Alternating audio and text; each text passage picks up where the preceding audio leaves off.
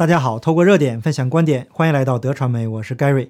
啊，今天呢，本来是想写稿子，可是写到一半的时候呢，写不下去了，因为 YouTube 呢连续给我来了两个邮件，都是把我去年的关于武汉的视频，去年那个时间段大家都知道啊，为了避免黄标，所以我就不提那个词儿了。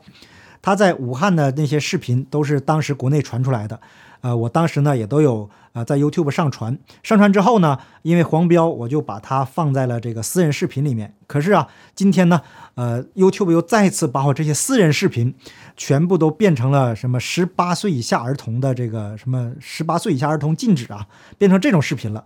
又把我过去去年的一些视频呢，又变成了打上黄标，那些视频都已经没有人在看了。呃，我觉得这个举动啊是非常疯狂的，而且呢。呃，已经是被惊着了，就像那个驴啊，像那个马呀，突然惊了，不知道该怎么做了。那为什么会出现这种情况呢？我们不可否认呢，在 YouTube 内部肯定是有中共的人在，而且是中文的，尤其是他们这些这些人肯定是懂中文的人，他们在做这些事情。可是呢，你这么做，你能挡住真相吗？无论你用什么努，无论你怎么做呀，真相永远是真相。那黑暗呢，它永远也挡不住光明的到来啊。那我们来看看到底为什么他们会这么疯狂。首先一个呢，就是这个 CNN，它一个独家报道，一直以来呢，这个 CNN 是左媒了啊，但是呢，目前来讲，啊，可能啊新 CNN 也选择站队了，选择站在美国一边，因为啊，他和左派政府都是一起的嘛。那现在我之前也说过了，左派政府在跟中共在死磕，现在因为中病毒这个问题，方方面面吧，也不是中共，我觉得应该是这个左派政府在跟习包子在死磕。因为，呃，这个左派政府说白了就是利益集团嘛。那中共也有利益集团，过去大家闷声发大财，现在上了这个席包子，搞得全世界的鸡犬不宁啊。那现在呢，呃，终于 CNN 有了一个报道，说美国情报机构获取了大量来自中国武汉实验室的关于冠状病毒这个基因数据。那目前呢，正在进行研究，一旦能够破译这些数据，那可能得以揭开病毒的真相。原来这个病毒的真相要被揭开了，所以中共开始疯狂了，各种什么阴招啊，把他在国外的各种的这个过去埋下的种子吧，都让它发芽。CNN 引述多名知情人士报道，这份庞大的讯息目录包含来自实验室的，就是武汉那个实验室，从新型冠状病毒样本中提取的基因蓝图。一些官员认为，武汉实验室可能是 COVID-19 这个疫情爆发的。源头在二零一九年病毒爆发以后，中共迅速的从他的这个资料库里删除了关于病毒的资料。那如果你没做亏心事，为什么要删除这些病毒资料呢？那这些数据呢，可能是被黑客，也可能是被美国的情报机构给呃恢复了。大量的数据呢，需要专家和懂中文的人来给它破译。那一旦这些数据被破译出来，那中共也就死定了，全世界那都将都会将枪口对准中共。这么多，全世界这这两年这么大的损失，这么多人被关在家里不能出去，啊，这个呀是无论如何也不可能放过他了。那中共呢看到这个形势，于是啊就开始啊到处甩锅。中共的喉舌呢昨天就被集体打脸了，他们说这个病毒来自于美国的德宝实验室。真相是什么呢？我们首先看这个中共的媒体是怎么说的。呃，微信公众号北京日报、啊科技日报和央视新闻。呃，他在微信上这个公众号上，他们引述了美国世界新闻网的一个新闻，说正是2019年美军通过其血液项目将新冠病毒带到了欧洲，进入意大利美军基地的平民志愿者成为了最早的受害者。这个新闻是哪来的呢？那经过调查找到啊，这个新闻是来自意大利的一个。那不勒斯是什么地方的一个小报？就总之啊，就是那不勒斯一个小镇的一个阴谋论的小报。然后呢，这个美国世界新闻网呢，它是一个搜索新闻的一个，就像像搜索引擎的一样一个东西。它并不产出啊原创的新闻。那把它这个名字张冠李戴，再带到阴谋论的这个报道上面，然后再由中共国内的各大微信号来给引述，这样把这个一炒作，这个病毒就成为来自美国的德宝实验室。很多人就上当受骗，尤其中共的韭菜们呢，那就不用说了，呃，肯定是就喊打喊杀了。关键是啊，就是海外的这些个怎么说呢？呃，不好评价他们。你说你能看到问题的本质，你也能看到新闻的真相，为什么就不去查一查呢？那当我们看到一个重大的新闻出来以后，首先呢，第一时间不要选择相信，而是用怀疑的态度。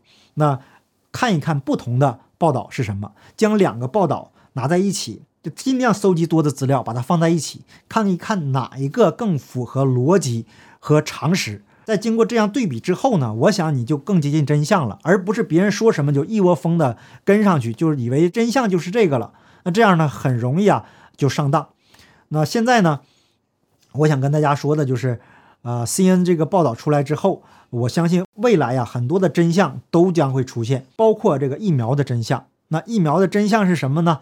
我们都知道啊，mRNA 疫苗的发明者叫马龙这个博士。那么，呃，他已经站出来了，呃，告诉大家这个疫苗它的设计是存在问题的。可是呢，因为他的观点不符合主流，所以就一直受到批评。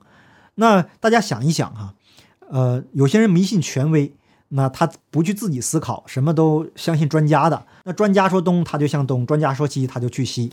呃，反正啊，就是自己就像自己没长脑子一样。那在这样一个年代呢，我们现在最需要的就是独立思考的这个精神。所以要提醒大家，连 mRNA 疫苗的发明者他提出不同的观点，这个东西就是他做的。他说了这个疫苗是有缺陷的，那都被打压。另外一个就是那个艾滋病病毒的发现者，他就是也是诺贝尔奖了，那个也是一个博士，这都是非常权威的人士。结果呢，他们跟主流的观点不一样，就被扣上了帽子，是阴谋论呐，是什么错误信息啊？你凭什么说他是错误信息呢？你有什么证据证明它是错误信息呢？这个通通不说，就说它是错误信息。如果您不相信我说的呢，你去网上多搜集一点资料，对比自己去看，不要相信别人说的。那现在呢，这个疫苗的真相越来越掩盖不住了。今天就出来一个新闻，首例接种过 COVID 病人尸检发现，这个基突蛋白感染了主要器官。发表在《传染病》的一篇科学论文显示，这位八十六岁的养老院居民接受了。单剂量的 SARS-CoV-2 疫苗后，病人最终在第二十五天的2019冠状病毒检测中呈阳性，可能是来自于与他同住一间病房的感染病人。第二天呢，他就因为肾脏和呼吸衰竭而离世。那研究人员就说，患者的肺部、肾部、舌头、气管、大脑和心肌的 RNA 水平。都很高，这是因为2019冠状病毒的疫苗引起的免疫反应，但这个疫苗呢，并没有阻止这个病毒在体内传播，也没有阻止传播给他人，所以这个疫苗目前呢存在一个很大的问题。我在上期节目中说的很清楚，RNA 病毒它的疫苗是非常难研发的，而且这个病毒还有这个艾滋病病毒的特征，之前这个我在节目中都有说过。那艾滋病病毒到现在没有研发出疫苗，那过去的。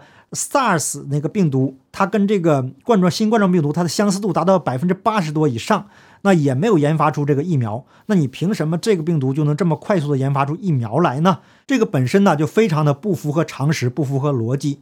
今天呢，这个非常诡异的事情出现了，福奇竟然罕见的赞扬了川普，说急速研发疫苗是明智的决定。这个是不是非常诡异呢？我们都知道，过去啊，这个福奇啊是专门跟川普对着干的。川普说东，他说西，啊，川普说枪氯喹有效，他就说无效。那今天呢，这么罕见的事情，大家是不是会觉得很有意思呢？这是黄鼠狼给鸡拜年，没安好心呐。这个福奇是这么说的，他说：“我们称赞川普政府这样做，尤其是对前卫生部长阿扎尔在推动疫苗研发上的努力表示了肯定。”大家想一想啊。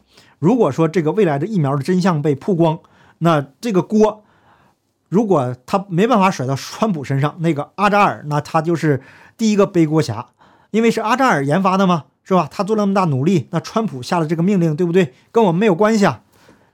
哈，这些人太邪恶了，所以未来呢，很多真相将被曝光，一场大戏啊，它的帷幕呢已经慢慢的拉开。那当所有的真相被揭示出来以后，那未来我们将看到。更多混乱的事情，未来美国和全世界将因为中共隐瞒病毒真相的这个事情，呃，不知道这个中共能顶多久吧？现在包子呢还是死磕的状态，呃，完全就没有认错的表现，而且啊是到处甩锅，呃，制造各种阴谋论，双方已经在这个死结上了，呃，这个时间呢？啊，我们就坚持住。那在光明到来之前呢，一定是会非常黑暗的。大家也看到了，刚刚开头我说的，我被这个 YouTube 给陆续黄标这些事情，所以请大家记得加入 Telegram 频道或者订阅我的副频道，呃，还有这个加入我的 YouMaker 频道，所有的链接都在说明栏和留言置顶，请大家啊，尽快的加入。说不准哪天呢，我这个频道可能就会被封，啊，这个都要做好前期的准备。那么好，感谢大家的点赞、订阅、留言、分享，我们下期节目见，拜拜。